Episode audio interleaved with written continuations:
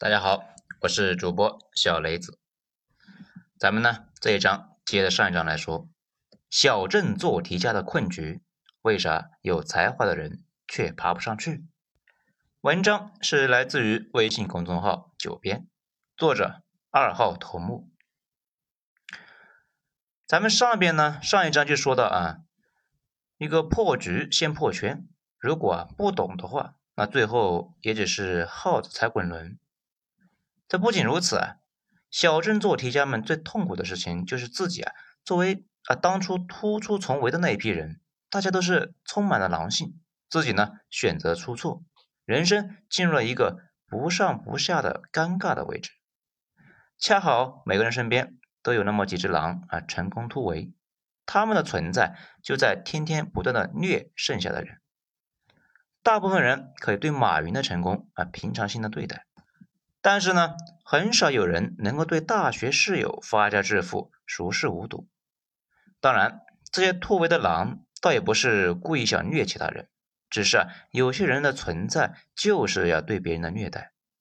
如果其他人能够以平和的心态来看待这个事情，那也还好。最怕呢是一直不服，自己啊又没上去，那人生简直是掉坑了。在《绝命毒师》最后一集啊。就是设置了一个剧情，老白这按理说可以赚五百万啊，光荣退休，从此呢安享晚年。但是他不甘心呢，因为他年轻的时候退出了一个科技公司，那个公司如今市值几十亿，那个公司的存在就是对他的无限伤害，所以他想把制毒的一个贩毒事业啊做得更大更强，这恨不得呢去纳斯达克上市。最后的结果呢，就是制足遭反噬，家破人亡。所以说，小镇做题家的痛苦，其实主要的是他们曾经也是狼，只是后来因缘际会进入了一个静态的通道，向上爬不动，就陷入了无助和痛苦。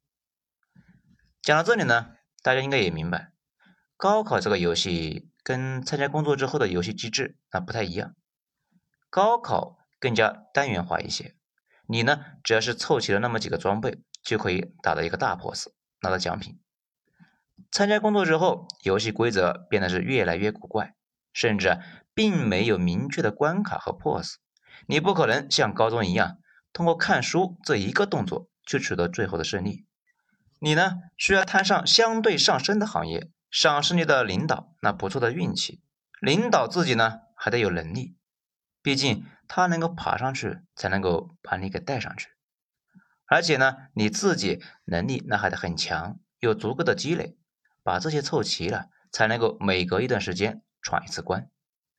如果凑不齐，甚至连闯关的机会那都没有。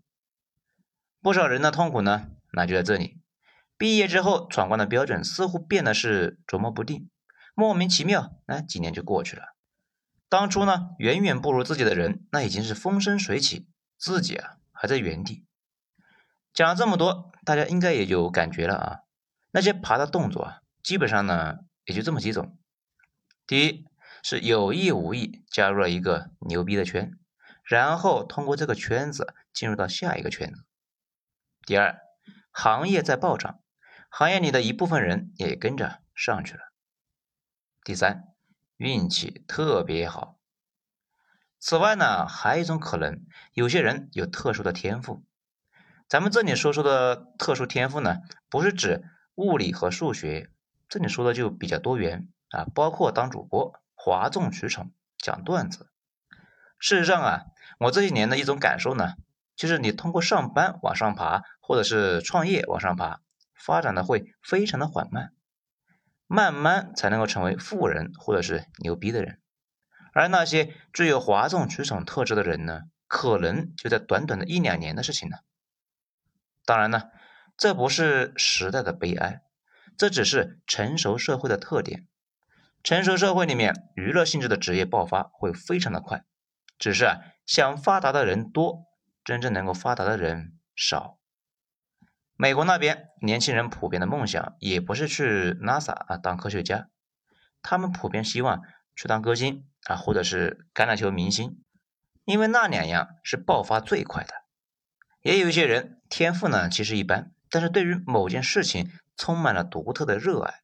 那如果有机会啊，这种人也能够向上突破一次。热不热爱一件事情，那非常明显，就看能不能够不赚钱还能够全身心的投入。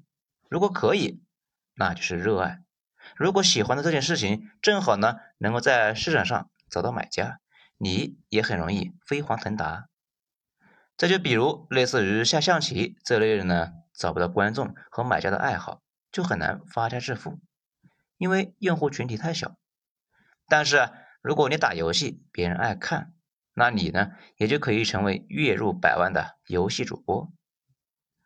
从这个意义上来讲啊，大部分的时候并没有高分低能这一回事，只是有人前期不错，不小心进入了不适合自己的赛道，或者呢。整个赛道都是下行的，那里边的人那就掉坑里了。也可能赛道没有问题，恰好呢碰上了差劲的领导，没法把自己捞上去，甚至领导自己都没爬上去，这就一起悲剧了。在最后呢，我也希望能够给出每一个人好的建议啊，不过并没有，每个人都是自己一步一步。走入了自己编织的困局，也要呢自己想办法走出来。面对不利的处境，我们呢一反思，那就能够明白，当初其实是有过机会啊，只是当时被恐惧控制，选择了在舒适区里边待着，越选路越少。想清楚了这些呢，不会让我们的现状啊立刻变得好起来，不过可以避免我们今后的路越走越窄。小镇做题家们的脑子啊，基本就没有差的，但是普遍偏于保守，渴望稳定，渴望确定性。这种选择方式没什么错，只是啊，如果你的目的是稳定和确定性，嗯，大概率呢会得到一个稳定而且确定的结果，这也没啥好说的呀。好了，整章咱们就讲完了，谢谢大家收听。我是主播小雷子，精彩，咱们下一期接着继续。